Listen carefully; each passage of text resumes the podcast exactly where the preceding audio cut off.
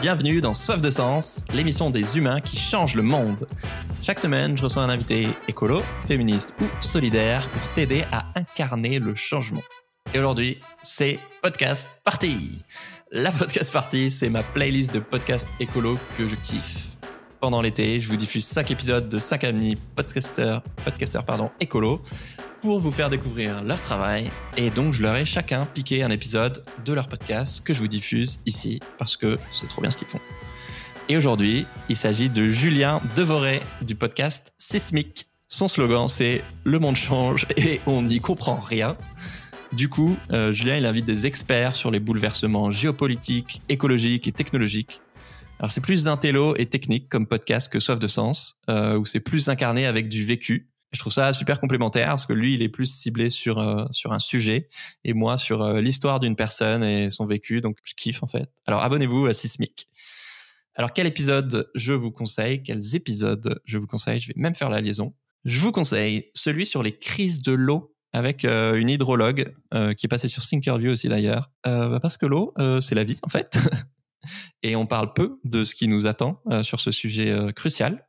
Je vous conseille aussi l'épisode avec Bon Pote que j'ai trouvé génial. Euh, c'est le média écolo euh, assez corrosif, si vous connaissez. Mais je l'ai déjà interviewé, euh, Bon Pote, donc, donc je voulais vous faire découvrir autre chose aujourd'hui.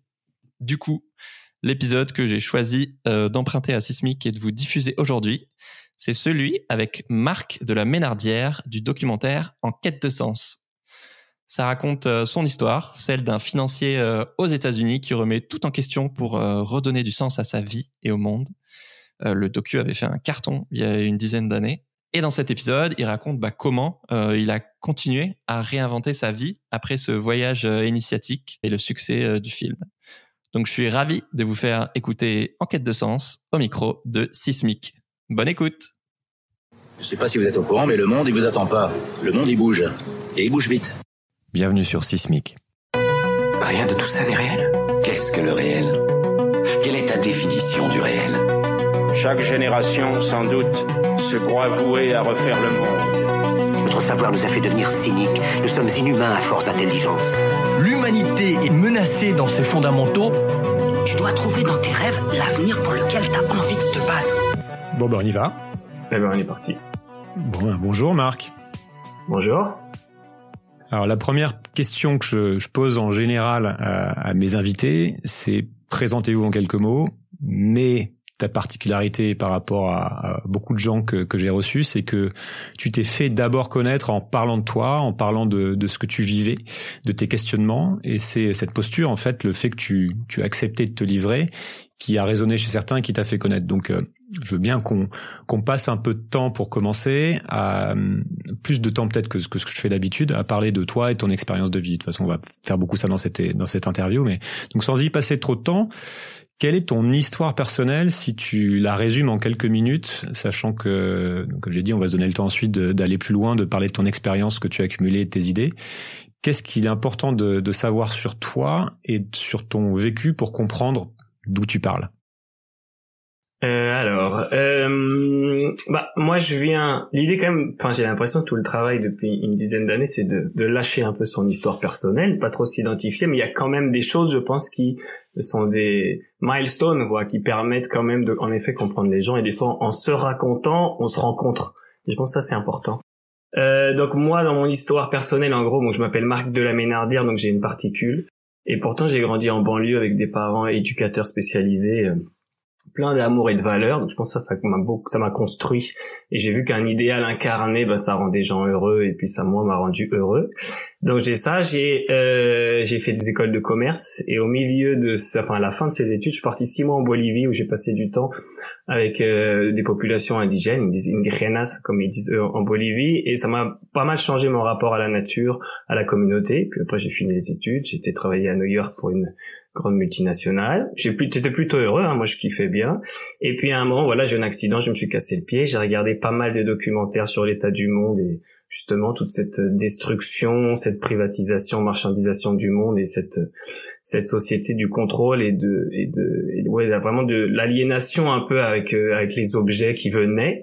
Et donc du coup j'ai pu j'avais pas de solution donc j'ai plutôt que de dire aux gens ça va pas je sentais que ça c'était pas forcément ce qui euh, emmenait les gens avec soi c'était d'aller chercher aussi des réponses euh, donc ça donnait film en quête de sens, un voyage avec beaucoup de questionnements qui devaient être sur les alternatives et puis au final on a plutôt interrogé notre vision du monde. Je pense que c'est central, on, en y reviendra peut-être. Bien sûr. Puis ça a mis du temps à faire parce qu'on n'était pas des professionnels du cinéma et on n'avait pas de budget, donc on a mis un peu de temps à le faire, mais ça nous a permis de digérer tous les concepts et tout ce que les personnes qu'on avait rencontrées, des sages, des, des philosophes, des journalistes, des scientifiques avaient à nous partager.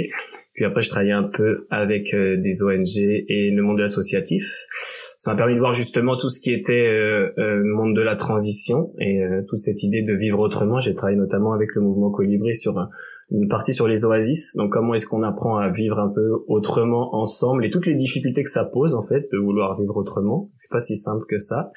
Euh, et puis là après je me suis dit plutôt que de dire j'ai fait une petite case aussi par la télévision avec Frédéric Lopez sur justement les alternatives et de montrer justement tous ces gens qui changeaient de vie, qui étaient le dénominateur commun aux gens qui changent de vie, pourquoi on se lance, pourquoi on a peur, qu'est-ce qui freine. Euh, et puis après je me suis dit plutôt que de dire qu'il faudrait vivre autrement, ça serait bien de le faire. Donc il y a quatre ans, j'ai créé avec ma compagne un, lieu justement pour euh, vivre autrement. Et euh, là, en termes de statut, je me dis, j'ai vu hier, on discutait également, gardien de lieu, je trouve que c'est joli dans le sens où euh, quand on a un lieu, on prend soin bah, de la terre, il y a une dimension agricole, on prend soin des animaux, puisqu'il y en a, on prend soin de des, des humains qui viennent ici. Et je pense que tout ça, ça fait aujourd'hui, je pense que c'est ça qui me définit le mieux, d'essayer de d'être un intendant ou un gardien de lieu, de prendre soin de, du vivant. Bah, merci d'avoir fait ce petit exercice en, quelques, en minutes. Je sais que tu as, déjà pas mal euh, raconté cette histoire, mais c'est bien de la réentendre pour, euh, ceux qui ne connaissent pas. Évidemment, je mettrai les, liens vers euh, les différentes choses que tu as citées là, dans, les, notes de l'épisode, à commencer par, par ce documentaire Enquête de sens.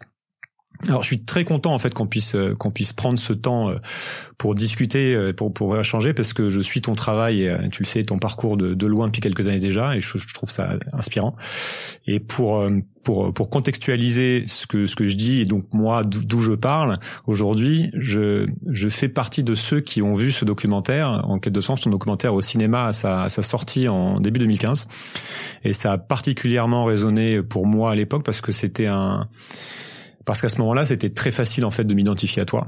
Euh, c'est d'ailleurs euh, bah, très bien en fait, selon moi, que tu vois que tu as accepté de faire ça, de te montrer, de, de parler de ta propre expérience au travers de ce documentaire, de tes propres questionnements, plutôt que de faire un, documentaire plus analytique ou plus impersonnel, comme euh, il y en a, il y en a, il y en a beaucoup. Et c'est ce qui fait aussi la particularité de, de, de ce docu. Et pour te replacer ça, en fait, en 2015, je venais de, de démissionner d'un super boulot à Hong Kong, pas à New York, mais bon, c'est un peu le même style de ville où j'ai vécu depuis quatre ans. J'étais revenu à Paris sans travail avec euh, ma femme et on avait décidé de faire un, grand voyage initiatique pour nous donner le temps justement de, de lever un peu nos, nos œillères. Et c'était euh, en partie comme toi, justement, suite à, au visionnage de, de, plusieurs documentaires. Je pense qu'on a dû regarder les mêmes. Hein, et comme toi aussi, du fait d'un certain euh, mal-être par rapport à, à, nos modes de vie. Et donc, on était euh, bah, quelque part, on commençait aussi notre notre propre quête de sens. Et euh, donc, forcément, bah toi, à, New York, devant marketing, dans une grosse boîte, bah, évidemment, de voir ça, ça m'a parlé. Et pour finir, en fait, ce que je ce que je fais avec Sismic depuis presque trois ans, c'est le prolongement de ce truc-là qui a commencé euh, en 2015.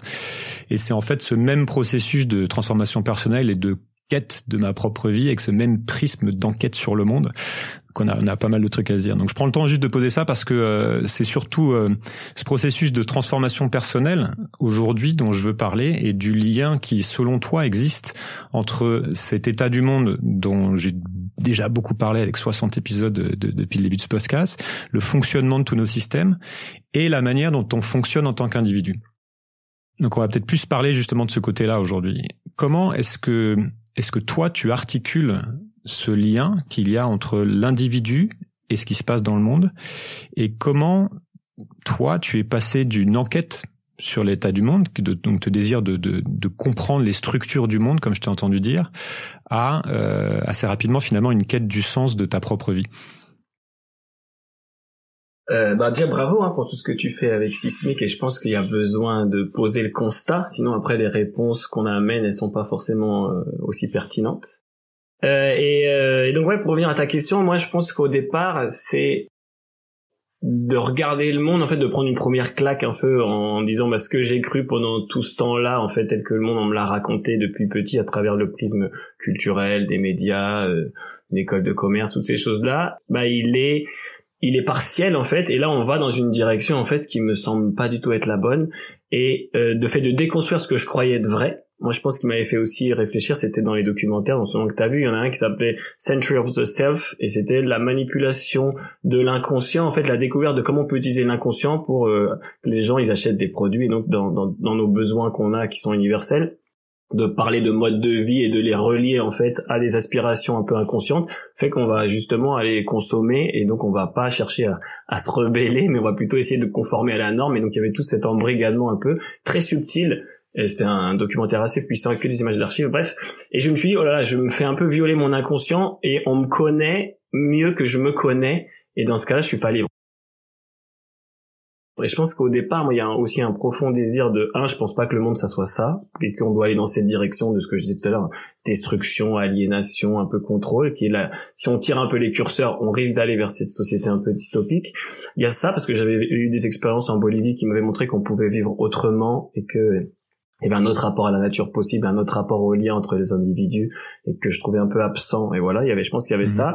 Et après, il y a de comprendre justement tout ce qui nous a construit et que en fait on est dans une culture et que le système, si on dit le monde, on peut dire le système, il a une direction, il a un sens et que ce sens-là, en fait, il, a, il s'impose comme un peu comme l'eau dans un bocal d'un poisson. Il est tout autour de nous, mais en fait, c'est des architectures invisibles, c'est des constructions philosophiques qui sont pas des, qui sont des hypothèses, qui sont pas des, des, des vérités absolues.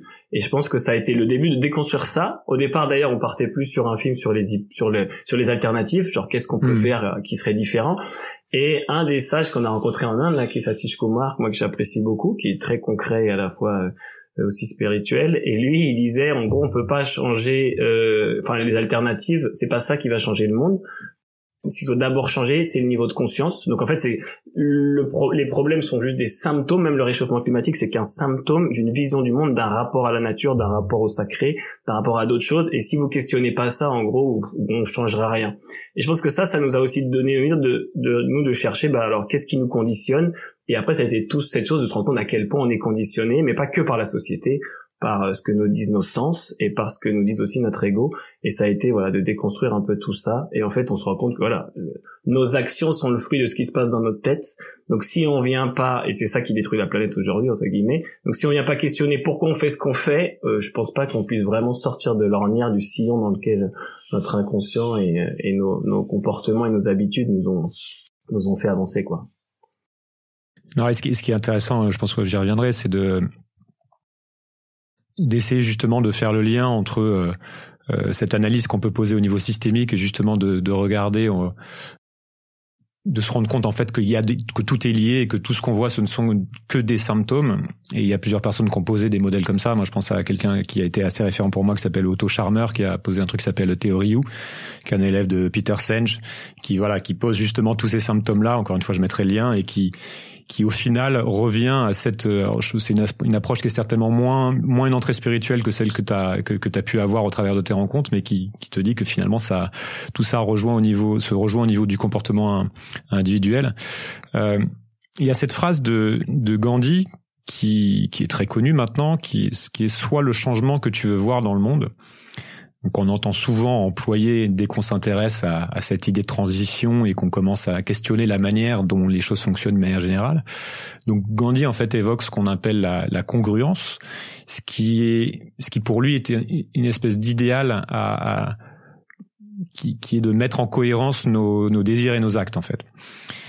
Je voudrais qu'on continue un peu sur là-dessus. Qu'est-ce que tu penses de de cette idée euh, de la développer, comme tu as commencé à, l'évoquer, que avant de vouloir changer le monde, il faut d'abord travailler à se changer soi, et aussi derrière cette notion d'exemplarité qui, qui, transparaît dans cette phrase.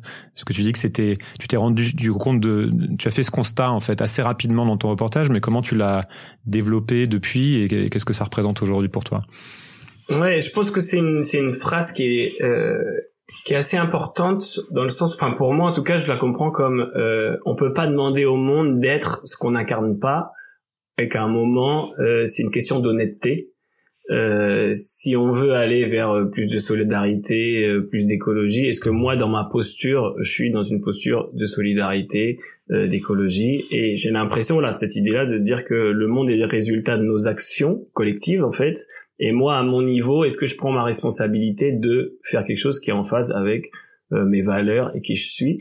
Donc je pense que c'est ça qui fait que derrière moi les gens que j'ai rencontrés, ils étaient inspirants parce qu'ils étaient dans le sens aligné, ils prêchaient quelque chose, enfin ils prêchaient même pas d'ailleurs, ils faisaient, mais mmh. c'est ça qui était convaincant par leur exemple.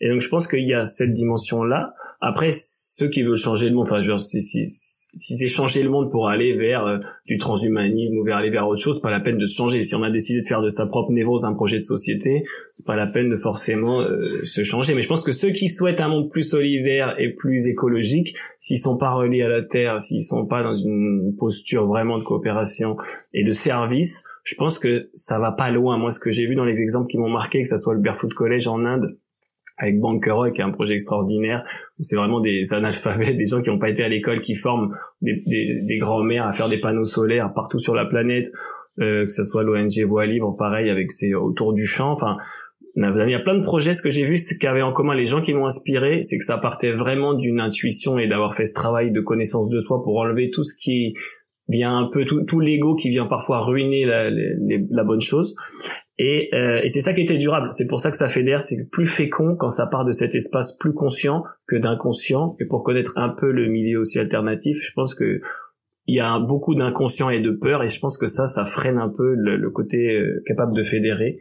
Et, euh, et souvent, quand même, j'ai l'impression qu'on on peut se servir de la cause plutôt que de servir la cause quand on n'a pas fait ce travail-là et c'est ce qui, en bout de course, souvent vient ruiner même des plus belles idées, les plus, les plus beaux projets. ça, j'en ai été pas mal témoin. Donc pour moi, c'est vraiment un prérequis. Et puis après, dans l'histoire, je pense que les gens qui ont vraiment fait le changement, si on prend justement euh, les Gandhi, les Martin Luther King, euh, les Mandela euh, ou même Jaurès d'ailleurs, c'est des gens qui avaient fait ce travail-là, qui se sentaient connectés à plus grand qu'eux et qui du coup servaient vraiment leur cause de tout leur être. Et donc il y avait cette cette notion vraiment d'amour, d'altruisme. Et je pense que voilà, pour amener les gens, si on n'est pas dans cette posture, c'est plus dur. Oui, parce qu'il y y a derrière ces grands, euh, ces grandes figures, il y a presque une idée de, de désintéressement en fait. Et moi, c'est cette, cette question que j'ai envie de poser à ce moment-là, c'est d'ailleurs euh, aller parler de cette idée de mettre de changer le monde. Tu vois, est-ce qu'il faut changer le monde? Qu'est-ce que ça veut dire finalement? Tu vois, est-ce qu'il y a, est-ce qu'il y a forcément euh, un rapport entre l'idée aussi de, de, quête de sens personnel et l'idée de transition. Tu vois, il y a, y a, plusieurs manières d'aborder cette question, mais déjà, est-ce qu'on peut pas être aligné et avoir trouvé son propre sens tout en s'inscrivant parfaitement à l'intérieur du système tel qu'il est? Tu vois, c'est une première question. Et euh, qu'est-ce qui se passe si on, ne, on, se met dans une espèce de, euh, de quête un peu folle justement de, de, de changer le monde euh, et donc de définir comment il doit être? Sans avoir fait justement tout ce travail de, comme tu dis, tu parles d'ego, de travail sur l'ego, et tu cites des figures qui évidemment sont des figures de sagesse. Qu'est-ce que, tu vois, tu, vois comment j'articule hmm. ces deux questions Est-ce que le monde finalement euh, C'est une vraie question. Hein, non, je suis d'accord. Avant de vouloir, avant de vouloir changer le monde, faut déjà ranger sa chambre. Là, j'ai entendu ça. je trouvais que c'était pas mal. Euh, non, non, je pense que, alors, euh, il y a plusieurs questions dans la question. C'est, c'est, c'est vaste, mais euh, je pense que d'une part sur la question de l'alignement. Moi, je pense que on peut être dans ce système-là et être complètement aligné et avoir un vrai impact. Moi, je passe du temps avec des chefs d'entreprise qui sont complètement conscients des enjeux écologiques, qui font ce travail d'intériorité euh, et qui ont un impact énorme sur le monde et qui sont beaucoup plus alignés que d'autres personnes dans le monde alternatif, qui justement parce qu'ils parce que leur cause est bonne, ils se remettent pas en question, ils se cachent derrière la cause et ils font, ils créent de la souffrance autour d'eux dans leurs équipes. Donc, je pense que ça, par contre, le côté, c'est plus une question de posture que de structure. Donc ça, ça, j'en suis persuadé. Euh, et après sur cette articulation là, euh, quête de sens, transition, c'est juste qu'à partir du moment où on dit bon bah on veut un monde différent, on veut on veut que ça soit différent, on veut que ça soit différent, on est on refuse un peu cet individualisme, ce matérialisme, toutes ces choses là. Euh, et quand on met les gens à travailler ensemble, pareil, ça ça a été le fait de de, de, de passer du temps dans d'autres milieux et notamment tout ce qui était tous ces lieux alternatifs qui veulent vivre un peu autrement on se rend compte que euh, on est tous pour la coopération, on est tous pour la solidarité, on est tous pour l'amour, la justice, mais que c'est pas des idées généreuses qui font des gens généreux. Et qu'en fait quand on se dit bah on va coopérer super. Quand on est vraiment sur d'ailleurs sur c'est marrant parce que sur le les gens qui veulent vivre en, en, habitat partagé qui veulent tout mettre en commun bah tout d'un coup on est sur le territoire on est sur un truc dans l'inconscient qui est super fort et ça recrée des embrouilles de ouf en fait. Alors qu'ils sont tous pour vivre ensemble. Ils avaient, ils avaient quitté un monde ancien où tout était enfin le, le, ce monde actuel en disant on va créer un nouveau. Et ça fonctionne pas parce qu'à chaque fois on a des fonctionnements individualistes en fait et un peu égotiques euh, égocentriques. On a été construit un peu comme ça. Et s'il n'y a pas ce travail là j'ai l'impression que hélas quoi c'est c'est un peu stérile. Donc je pense que voilà. Est-ce qu'on est dans une posture de coopération? Bah c'est intérieurement qu'on s'en rend compte et, euh, et, je pense que voilà, c'est un bon révélateur le fait de se dire allez, je change de système, on va faire autrement. On se rend compte que les mêmes choses reviennent. Donc en tout cas, moi, ça a été la conclusion de me dire oh là là, malgré tout ce monde-là qui est celui que j'idéalisais un peu, je retrouve les mêmes problèmes que dans l'entreprise ou dans d'autres milieux. Le monde spirituel, c'est pareil. Hein. Il y a plein de gens qui parce que justement ils disent la spiritualité, mais qu'il n'y a pas un vrai travail sur l'ego ou superficiel, ça recrée encore d'autres choses. Donc je pense que ouais, vraiment la connaissance de soi, essayer de, est-ce que je suis régulièrement sur est-ce que je suis dans une posture de service comme tout à l'heure, euh, est-ce qu'il y a des peurs, est-ce qu'il y a de l'inconscient dans ce que je fais? Plus on met ça à nu, plus on le partage avec les autres, plus j'ai l'impression qu'il y a une autre partie de nous qui vient se mettre dans ce qu'on propose, et là, c'est fécond. Enfin, c'est plus fécond. Comment on fait pour changer? Euh, vous savez qu'on est un peu plus dans le concret et de parler de, revenir sur ta propre expérience personnelle puisque tu fais euh, tu fais partie selon moi de, de ceux qui ont qui ont fait ce travail depuis des années hein, de difficile d'alignement justement entre leur vision du monde et, leurs actes même si c'est quelque chose qui est certainement sans fin hein. l'alignement l'alignement ouais, parfait hein. est, compliqué pas du tout arrivé hein. on tend vers l'alignement mais euh, non, mais tu vois, hein. t'as as, été plus loin et depuis plus longtemps que, que, que pas mal de monde, et puis tu l'as, t'as essayé de d'en parler. Donc ça a commencé par par cette décision de, de quitter ton travail qui était confortable, mais qui correspondait plus à tes valeurs à un moment donné, puis certainement de pas reprendre de travail après une fois que tu avais commencé ce chemin, et puis de, de décider de d'y aller, quoi, de suivre euh, ce chemin qui aujourd'hui t'amène à accompagner d'autres que toi à travailler sur eux-mêmes. Et on reviendra sur ce que sur ce que tu fais aujourd'hui, mais Comment est-ce que tu expliques, comment tu définis ce, travail? De quoi est-ce qu'il s'agit vraiment? Et euh, quelles ont été pour toi les grandes étapes de ce processus que tu as traversé, dont tu pourrais nous parler? Euh, alors, euh, moi je pense qu'au départ, et en effet, il y a un socle de valeurs. Je pense que mes parents qui m'ont transmis des choses, et même si j'ai passé au tamis un paquet de trucs, euh, j'ai quand même gardé euh, l'essentiel. Donc je pense qu'en effet, euh, y il y a un certain nombre de valeurs. Et puis après, il y a des rencontres. Euh, moi, je me suis fait exploser mon conditionnement une première fois en Bolivie parce que je pense que le voyage, et toi tu le sais pour voyagé, ça permet vraiment d'exploser le conditionnement et de se rendre compte qu'il y a d'autres gens qui pensent le monde autrement, mais de là où ils vivent, dans l'environnement dans lequel ils vivent, ça fait plus de, ça fait du sens. Donc, on se rend compte qu'on a juste mm. des hypothèses et que c'est des croyances en fait. Donc ça, je pense, c'est un premier socle qui permet une ouverture d'esprit et qui permet après de relativiser pas mal de choses. Et après, moi, il y a eu la rencontre de personnes vraiment inspirantes, que ce soit des gens euh, c'est au Guatemala, je pense que j'ai rencontré cette petite dame qui était vraiment, qu'on voit un peu dans le film, qui était euh, amour et confession, qui méditait toute la journée et qui, je pense, avait accès, j'avais l'impression, à, autre chose, à un niveau de conscience qui était un peu différent. Et euh, je pense que ça, tu te dis, ah, ça, il y a quelque chose, j'en veux, en fait, entre guillemets. Euh, pareil avec les Indiens, quoi. C'est des gens qui te font... Re... T'as à nouveau confiance en l'humain, quoi. Passer du temps avec des gens inspirants, alignés, qui ont ce type de pratique, il y a quelque chose, je pense, qui résonne. Il y a une contamination, une contagion un peu, je pense, de, de la lumière, de la bonté. Donc il y a eu ça. Après, j'ai fait des retraites. Vraiment, je fais une première retraite de un mois là-bas et je pense que là, pareil, euh, le fait de de prendre soin du corps avec des fait c'était du yoga, de la méditation. J'ai bouffé que des avocats, de la papaye et du riz. Euh, et je pense que voilà, ce qu'on mange, je fais des, des, sessions de jeûne et il y avait une des méditations sur voilà, sur des symboles, sur plein de choses et qui permet justement un peu de faire bouger l'esprit et de regarder justement un peu l'inconscient et l'ego. Et je pense qu'on peut pas se rencontrer juste tout seul comme ça. Euh, on peut se rencontrer que à travers bah, des textes inspirés, inspirants, à travers euh, euh, le corps, à travers le chant, la danse. Enfin, il y a plein de pratiques. Là, je suis justement en train d'écrire un, un, je peux un one man show ou un one soul show pour raconter. Je pense depuis 12 ans, j'ai dû, je peux faire le TripAdvisor de la, de la connaissance de soi où j'ai fait un paquet de trucs. Et je pense que ce, ce qu'il y a en commun, on en reviendra peut-être après, mais c'était justement de venir bouger un peu le mental pour ouvrir un peu à l'inconscient et ouvrir un peu le cœur. Et je pense que c'est ce travail-là qui passe par euh, voilà par le corps, par plein de choses. Et euh, donc moi en tout cas ça a été ouais le Guatemala. C'est sûr que un mois avec des, gens du monde entier, avec des cultures différentes, à essayer de se rencontrer, d'aller au bout de, de pourquoi est-ce que, enfin de qui on est. Je pense que ça c'était un truc. Et puis après ça a été de prolonger pendant longtemps euh, ça à travers. Euh, j'ai passé du temps avec les Lakota notamment, et je pense qu'ils ont une, une, une, vision du monde avec leur Metakuyo Yasin qui veut dire tout est relié, tout est, on est tous parents.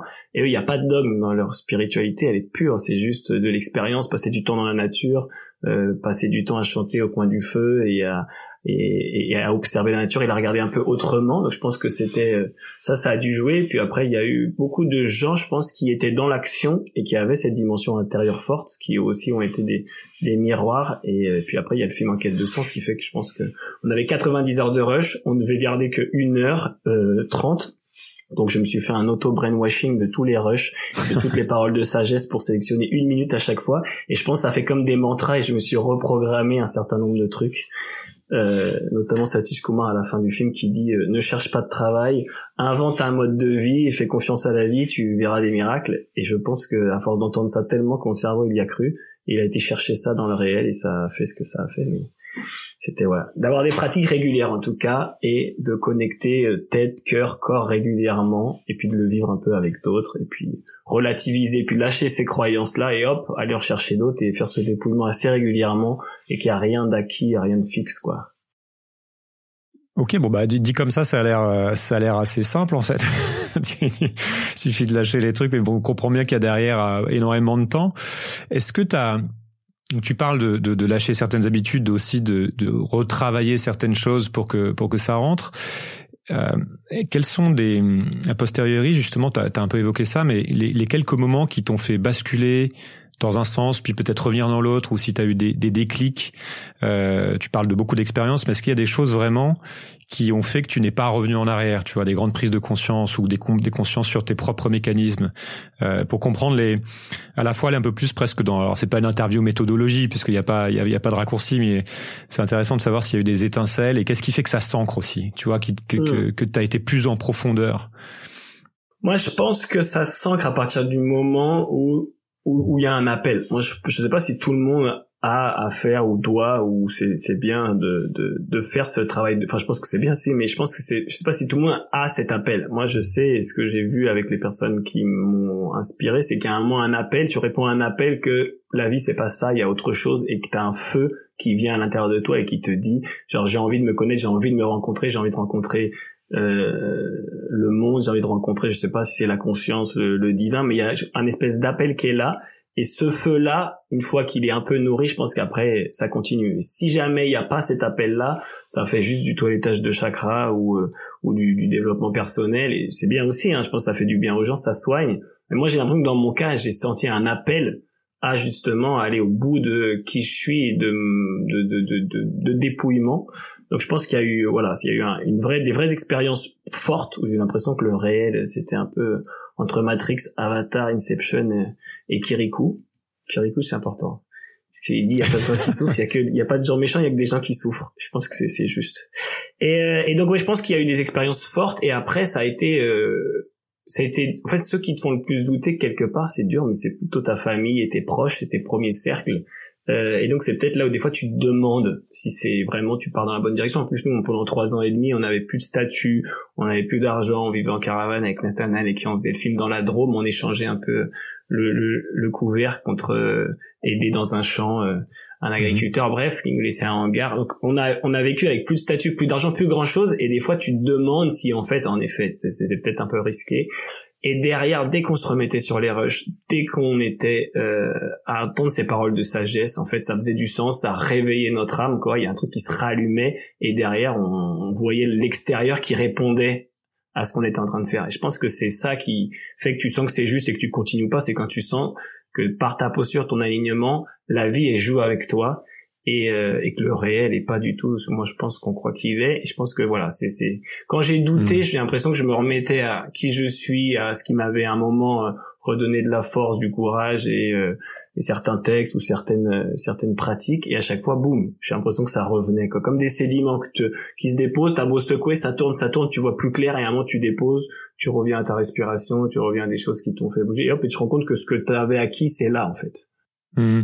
Parce que je si je me souviens bien dans ton film, t'évoques même ce passage, tu vois, de retour vers euh, à un moment donné, tu reviens dans je sais plus quelle ville, et t'as à nouveau du loisir, t'as à nouveau des trucs comme ça, et puis on doit parler avec, euh, alors c'était il y a longtemps, hein, mais on doit parler aussi avec mmh. tes avec tes amis qui comprennent pas trop ce que t'es en train de faire. Euh, et toi, quelque part, t'as eu la chance aussi de commencer ton ton cheminement en étant jeune, avec finalement encore assez peu d'attaches matérielles, peu de contraintes mais euh, bah, tout de même évidemment avec euh, avec avec beaucoup d'habitudes déjà, beaucoup de schémas de pensée, aussi de pression sociale. Tu, tu l'as un peu évoqué, mais euh, est-ce que tu as eu des moments vraiment de, de doute assez profonds, tu vois, de, de, de, choses qui ont été très dures dans ce processus, qui est comment tu as dépassé tes, tes propres contraintes?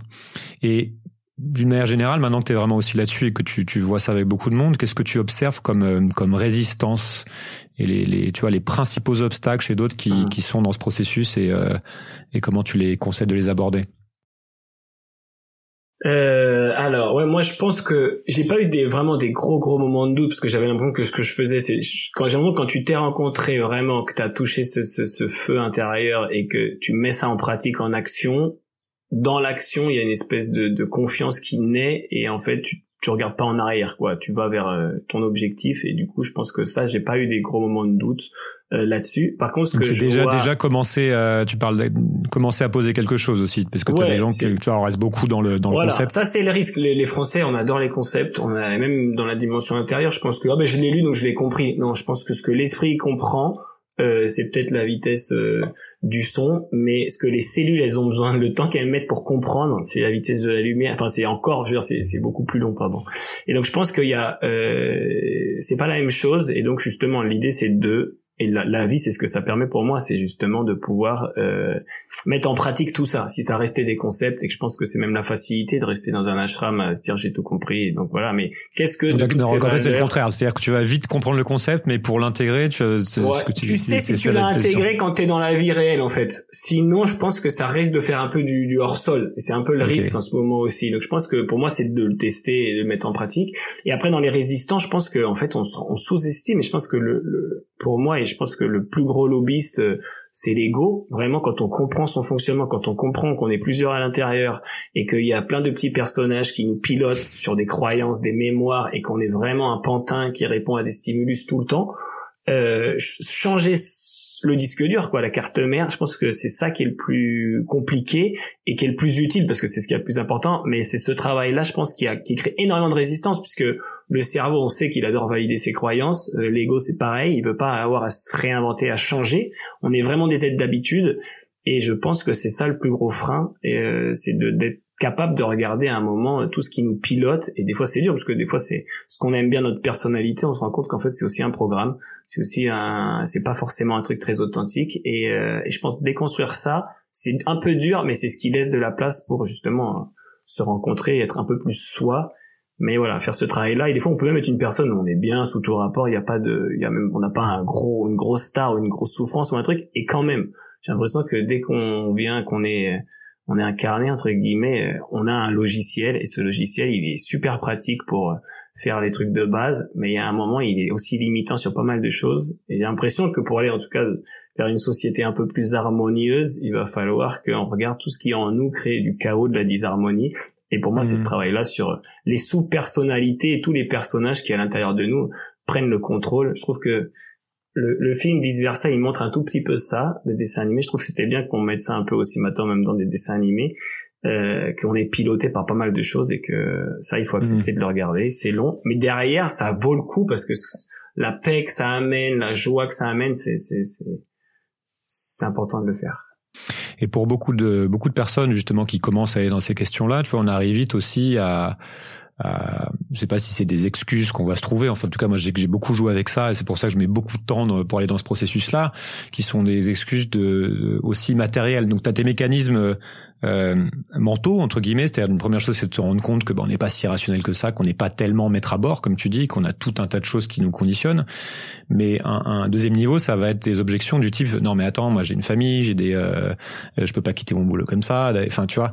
Et, et puis tu peux aussi avoir ton entourage, c'est-à-dire que tu as beaucoup de personnes qui sont dans un, dans un travail de transformation personnelle, qui ont conscience qu'il faut, euh, enfin qu'il faut, qui, qui, que c'est intéressant de faire euh, cette chose-là et qui le font sans être forcément alignés, par exemple avec leur partenaire de vie, leur famille, les amis, tu vois. Euh, Est-ce que tu as, eu à gérer toi justement ce, ce genre de distanciation?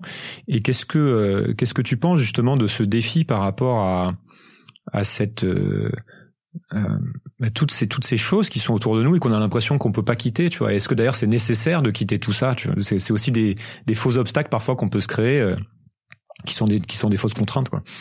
Oui c'est bah moi une fois on m'a dit cette phrase on m'a dit to live is to risk et euh, en effet, c'est vivre, c'est prendre des risques. Et, souvent, je pense qu'on a même plus peur euh, de vivre vraiment pleinement que de mourir. Il y a vraiment cette idée que le, le comme on disait tout à l'heure, quoi, l'ego il cherche le confort. Et cette société est pareil, personne nous braque pour qu'elle fonctionne et qu'on consomme des trucs. C'est qu'à un moment, il y a plein de besoins de confort, et ce besoin de confort, je pense qu'à un moment, il tue l'intensité de vie. Et donc, pour retrouver cette intensité de vie, c'est sûr qu'il faut, il faut prendre des risques, il faut se dépouiller de tout ce qu'on des fois un peu ce qu'on possède nous possède. Donc j'ai l'impression que quand même euh, c'est il faut être capable de lâcher les trucs. Et euh, moi c'est ce que je raconte un peu dans, dans le spectacle entre guillemets. C'est genre à un moment j'ai l'impression que je suis en train de méditer dans un, endroit et j'ai j'ai une image genre des bronzés font du ski. Et euh, à un moment il leur dit genre lâche la gourmette. Et comme si pour je sais pas si tu vois ils sont en train de relever le, le gars et, euh, et à un moment il lui dit lâche le sac à dos lâche le truc et il dit non, il lâche la gourmette. Et après ils arrivent à le relever. Et moi quand je c'était au moment où j'hésitais à quitter à quitter justement New York et, j'ai eu l'impression que lâcher la gourmette c'était lâcher la sécurité lâcher le statut social lâcher ces trucs là ça va me permettre de m'élever et il y a autre chose. Et quand on quitte sa zone de confort qui est pas forcément toujours confortable il y a une zone d'apprentissage il n'y a pas rien en fait. On saute pas forcément dans le vide et ça, pour avoir, il y a pas mal de personnes, je pense, qui le, qui l'ont fait. Euh, j'ai l'impression que plus on a pris ce temps de se connaître et de savoir pourquoi est-ce qu'on le fait et qu'on le fait un peu en confiance, euh, plus il y a de bonnes surprises. Après, moi, ce que j'ai aussi vu, c'est que c'est important. Et Jacques Généreux, qui est un auteur que j'aime bien, il dit il y a les liens qui libèrent et les liens qui aliènent. Et en fait, dans les liens qui aliènent, pour lui, il dit, bah, il y a un moment la famille, les amis, quand on a justement des nouvelles croyances et qu'on a envie de vivre un peu autrement que dans les schémas mmh. forcément de la société ou dans lesquels on s'est construit. Et il dit, c'est important d'avoir d'autres cercles d'amis, d'autres communautés où justement, c'est qu'il appelle les liens qui libèrent. On va pouvoir aussi affirmer ces nouvelles croyances, les creuser, euh, les passer au tamis, voir ce qu'on garde. Et puis après, il y a des ponts à faire entre les deux entre justement euh, le monde d'où on vient et celui d'où on a envie d'aller. Et je pense que euh, ça veut pas dire se couper de ses proches et de sa famille, mais il y a des sujets où on peut pas en parler parce que c'est compliqué. Et par contre, quand on vit ça et qu'on les incarne, c'est après les autres. Nous au début, on voulait convaincre tout le monde de devenir végétarien, euh, qu'il fallait se connaître. Enfin bon, bref, il y a plein de trucs. On cassait les couilles aux gens avec Nathanaël quand on est revenu. Il y a cette première phase quand t'as compris des trucs et t'as l'impression que ce qui t'a soigné va soigner tout le monde, mais en fait, ça marche pas tu fais plus peur aux gens. Et après, quand on a commencé à les vivre, à les incarner, c'est comme si les gens, ils, nous questionnaient et où, avec le temps, ils disaient, ah bah tiens, ce que tu m'as dit il y a un an, bah maintenant, ça résonne par rapport à ce que je vis. Et je pense que ça, plutôt que de convaincre, en effet, je pense que c'est quand même mieux d'essayer de l'incarner pour, euh, pour inspirer. Donc ça c'est un truc. Et après sur le couple, je pense qu'en effet j'ai pas envie de prendre la responsabilité de, de briser des couples euh, aujourd'hui, mais euh, je pense que euh, le couple c'est un peu deux inconscients qui se rencontrent aussi. Et donc c'est une occasion de grandir ensemble. Donc quand ce parcours-là il est fait à deux, euh, je pense que c'est bien. Mais après, quand si c'est l'autre qui projette tous les petits personnages ou tout le rôle qu'on a joué pour la séduire et qu'en fait on est en décalage et que ça fonctionne plus et nous on veut plus jouer de rôle, on veut être nous-mêmes. Euh, mm. bon voilà, faut se poser des questions, même si euh, faut pas que ça soit une fuite de dire je suis spirituel donc je te quitte. Euh, des fois c'est justement le couple qui ramène aussi à la matière, à des choses très concrètes. Donc il y a il y a les deux quoi, c'est subtil. C'est intéressant de, de, de, voir justement les deux différents niveaux. C'est-à-dire que tu peux te chercher des excuses en, en mode fuite ou alors des excuses pour pour pour rester quoi. Enfin, c'est des choses que je suis en train de vivre de, personnellement. Je vais pas m'étendre là-dessus, mais depuis depuis des années, je trouve ça extrêmement dur de quand t'es dans dans une situation très confortable d'en d'en sortir et euh, tu te trouves effectivement. Enfin, je me trouve effectivement beaucoup d'excuses quoi. Et là, tu vois que quand tu arrives à poser les choses et que tu que tu décides d'aller dans un sens, t'as aussi beaucoup de choses qui euh, qui arrivent et qui se libèrent tout d'un coup. Quoi. Et ça peut être progressif aussi. Tu vois, t'es pas obligé de larguer complètement les amarres. Euh, souvent d'ailleurs, pour la plupart des gens, c'est quelque chose qui euh, évolue avec le temps. C'est pour ça, moi je pense que y a moi à un moment je, je disais à tout le monde quitte ton travail, fais confiance à la vie, tu verras des miracles. Euh, des mecs qui m'ont rappelé derrière, il y en a qui me disaient ouais, j'ai fait un voyage autour du monde, j'ai quitté mon travail, qu'est-ce que je fais maintenant? Moi je lui disais bah euh, moi j'ai filmé donc moi j'ai un truc à faire. Toi je ne sais pas. Et euh, et du coup je réalisais que c'est pas aussi simple et qu'il y a un rythme et, il y a une une croissance presque intérieure. C'est comme là quand moi je fais des mm. je fais des tomates à un moment il y a un rythme propre à chacun et je ne fais pas tirer sur les plants de tomates pour qu'ils poussent plus vite. Il y en a qui poussent avant d'autres après. Donc je pense qu'il y a un, il y a aussi un, un rythme à respecter. Des mm. fois on a d'autres choses à vivre en famille dans le couple dans le travail et que c'est pas forcément de tout quitter et d'aller faire devenir prof de yoga ou permaculteur euh, qui est la solution non plus quoi. Hmm. Euh, je voudrais qu'on se replace à un, niveau plus macro. Euh, sais, un, des objectifs avec Sismic, c'est de d'essayer de, de poser mon propre système de compréhension du monde, ce qui est entre écologie, technologie, et économie, nos propres comportements, etc. Enfin, c'est un peu un peu un peu ambitieux comme truc, mais quelle est ta ta lecture des événements du monde maintenant notamment que tu as vécu ce que tu as vécu et que tu es euh, que tu as en quelque sorte en quelque sorte bien avancé euh, dans, dans, dans ton enquête dans ta propre enquête qui, que tu as démarré donc avec ce voyage. Et quels sont selon toi les les, les mouvements qui nous dépassent et ceux au contraire sur lesquels on a encore prise? C'est une grande question. Je sais pas comment tu l'abordes, mais tout à fait. Euh, ça dépend du filtre. Moi, j'ai l'impression que j'ai plein de filtres comme des lunettes pour euh, regarder un peu le monde et qu'il y en a pas une qui est forcément plus juste que les autres. Après, j'aime bien la, le filtre aussi symbolique qu'on n'utilise plus trop nous dans notre dans notre société où c'est le, logos qui a pris vraiment le le pas, alors que dans d'autres traditions, il y a aussi la dimension du mythos, c'est-à-dire le, le le récit, la métaphore, l'allégorie si on parle là-dessus, moi j'ai l'impression qu'on on a un peu poussé genre tous les curseurs en gros l'humanité elle a fait un peu son adolescente en mode pas besoin de maman donc pas besoin de la terre mère pas besoin même de papa de l'autorité des règles on s'affranchit de tout ça parce que plein de dogmes parce que pour plein de bonnes raisons hein, la science est venue taper là-dessus et à force d'avoir fait ça, je pense que du coup, on a vraiment fait que ce qu'on veut. Donc les marchands, ils nous ont donné, ils ont excité toutes les pulsions et on a une société qui, quand même, je pense que les industriels ont pris presque plus de place que euh, les gouvernements et même plus que les que les sages ou les philosophes ou les poètes. Donc en fait, on est dans l'adolescent qui veut, qui prend, qui prend, qui veut pas faire attention aux conséquences de ses actes. Là, il se rend compte que maman va pas bien, que tout ce qu'on s'est goinfré, tout ce qu'on a fait, ça nous a pas rendu beaucoup plus heureux. Et donc on est là euh, à se dire ah merde, peut-être qu'il va falloir faire autrement. Le confinement, je pense que la nature, elle a sifflé la fin de la récré. Tout le monde dans sa chambre, vous êtes punis, réfléchissez à ce que vous allez faire et dans quelle direction ça va. Là, il y a des gens quand même qui ont pris conscience. Il y a des, quand même des thèmes qui sortent, donc je suis content de voir que l'écologie et enfin il y a plein de choses qui sont en train de faire réfléchir les gens sur qu'est-ce qui est important, qu'est-ce qui est superficiel et euh, dans quelle direction on va. Et donc moi j'ai l'impression qu'on n'a pas beaucoup de prise sur une partie d'un truc qui nous échappe et j'ai l'impression que sur tout ce qui est politique, enfin moi je n'aurais pas beaucoup à part au niveau local, mais il y a des grandes institutions qui prennent des décisions un peu loin de, ce que le peuple souhaite. Donc je pense qu'il y a il y a voilà, à ce niveau-là, il, il y a, une, perte de la démocratie qui, qui est assez effrayante et ça peut aller vers justement le côté autoritaire et un peu orwellien. Mais j'ai l'impression qu'en même temps, le fait que bon, la direction actuelle, il n'y a pas d'issue en fait, et qu'il y a, y a un, aspect qui est pas forcément pris en considération, c'est justement le, la conscience, et qu'il y a un réveil des consciences, et que ça, ça va assez vite de ce que j'observe. Donc je pense qu'on pourrait passer vers justement euh, passer cette adolescence même technologique, cette adolescence euh, en termes de posture vers quelque chose justement de un peu plus mature et de se rendre compte qu'on a besoin de la terre, qu'on a besoin d'avoir d'autres rapports que des rapports marchands et donc d'aller vers quelque chose de du prendre soin quoi. Donc j'ai j'ai envie de le voir un peu comme ça. Depuis dix ans que j'observe ça, je pense qu'il y a une prise de conscience qui est exponentielle sur ces sujets-là. Il y a une destruction qui l'est aussi hein.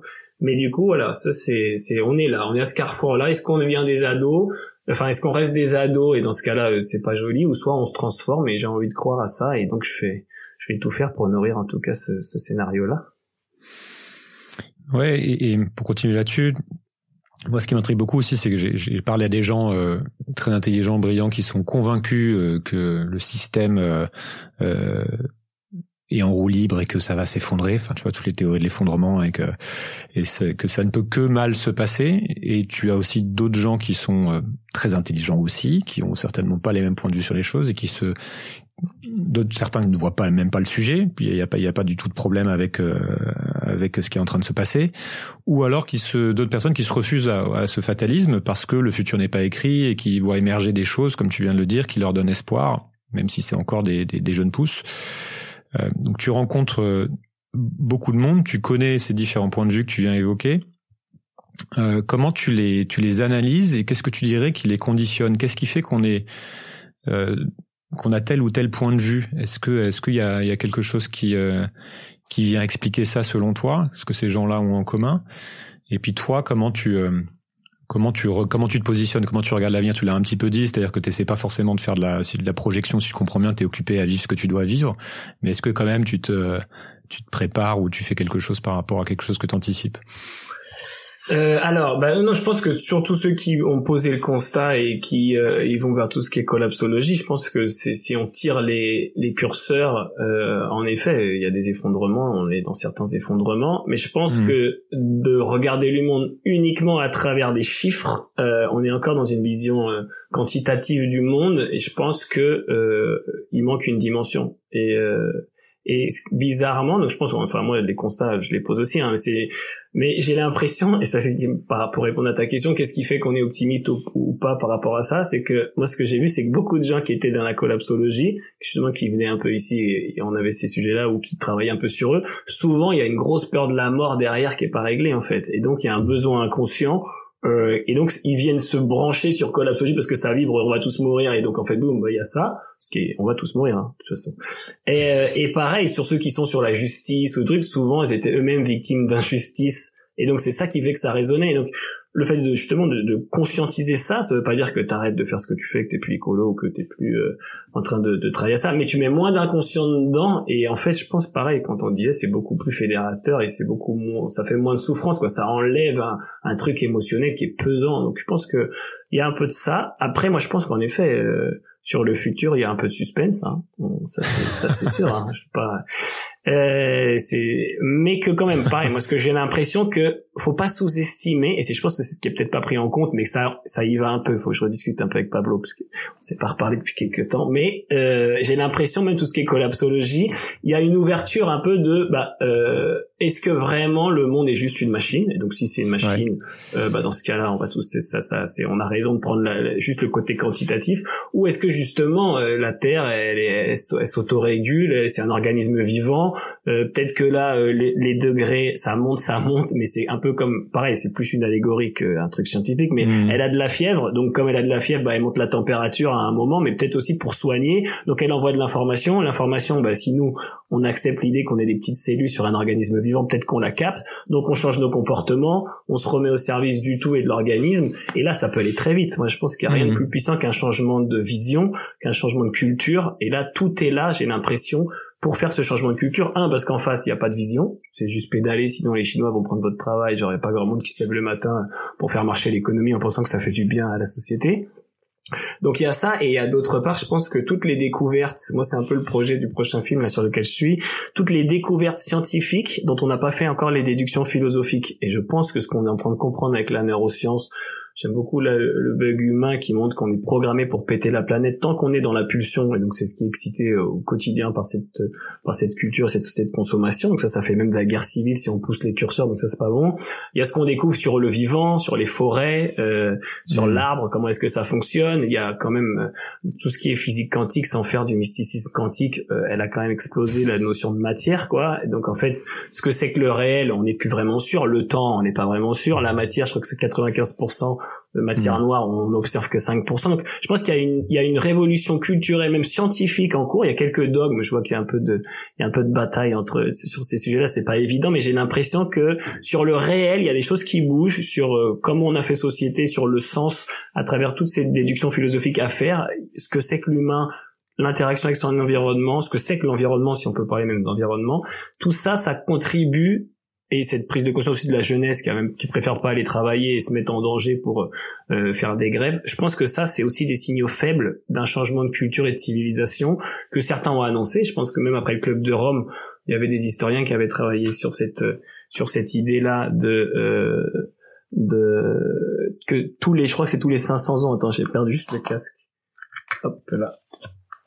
Donc il y a des historiens qui avaient travaillé sur cette idée que on change de paradigme presque tous les 550 ans, je crois, et qu'à un moment, euh, peut-être qu'on est, on, c'était à peu près cette période-là. Donc moi, je pense que tout est réuni pour un changement de culture euh, et de civilisation, mais pour moi, au centre de ça, il va falloir remettre un, un, idéal avec des valeurs qui soient incarnées par les gens, et donc je pense que c'est c'est un peu à ça que je, moi j'ai envie de travailler. Après, euh, soit on y arrive, soit on n'y arrive pas, hein, mais je pense que c'est ça qui donne du sens au quotidien, c'est de se dire comment on crée cette nouvelle culture-là et à travers les films, à travers euh, les livres, à travers euh, des lieux, je pense qu'on donne à expérimenter ce que pourrait être un autre vivre ensemble, ce que pourrait être une autre expérience humaine. Et plus de gens, je pense, euh, vivent ça, prennent de la joie et ça fait du sens. Plus, euh, pareil, je pense qu'il y a une contamination aussi dans le subtil de, de, de, de tout ça. Bah, c'est une, une, très bonne transition pour parler de, de ce que tu fais euh, concrètement maintenant, euh, de, de, de, ce lieu qui est l'espace totem que tu as monté avec euh, ta compagne Mallory, je crois. Et pourquoi ce projet? Comment ça fonctionne? Et, et, et, quelle est la place aussi, puisque tu, ce que tu viens de l'évoquer, quelle est la place de, de cette notion de, de joie aussi dans, dans cette quête de soi et cette quête de sens?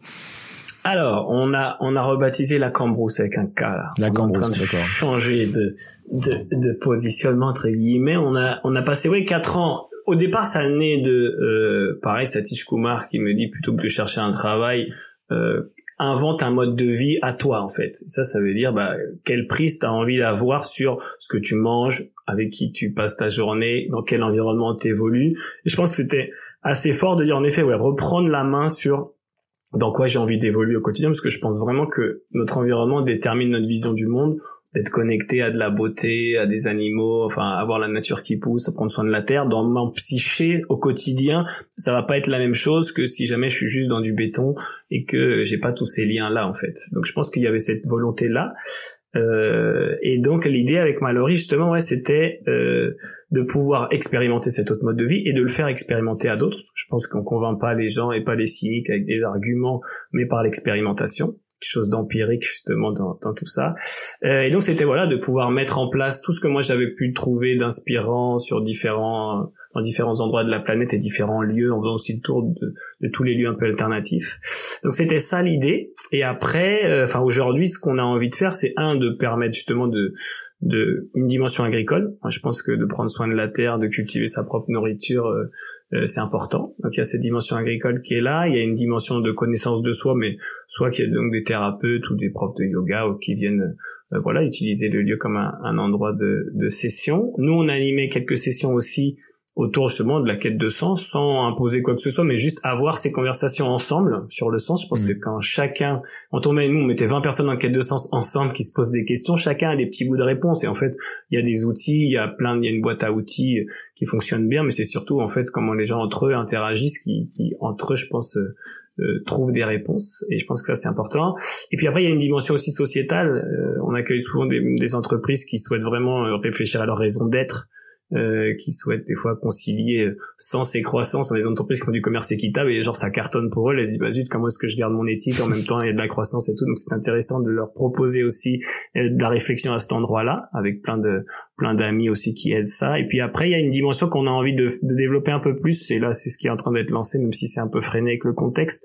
C'est comment est-ce qu'on crée justement des rencontres multidisciplinaires. Moi je pense qu'aujourd'hui bah tout a été dit mais tout n'a pas été vraiment relié et je pense que quand on fait parler des scientifiques, avec des philosophes, avec des artistes, des responsables d'associations, il y a plein de choses qui se passent en permaculture. On se rend compte que c'est quand on a euh, des, euh, des bandes où il y a plus de, de, de, de cultures différentes. C'est là où il y a le plus, enfin, des bandes qui sont la, la, frontière de deux bandes de culture. C'est là où il y a le plus de biodiversité.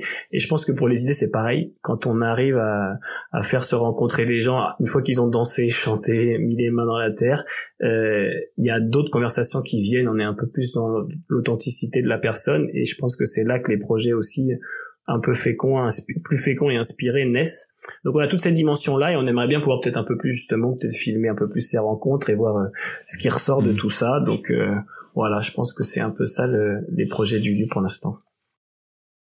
Tu vas, tu vas bientôt être euh, père dans les prochains jours, je crois.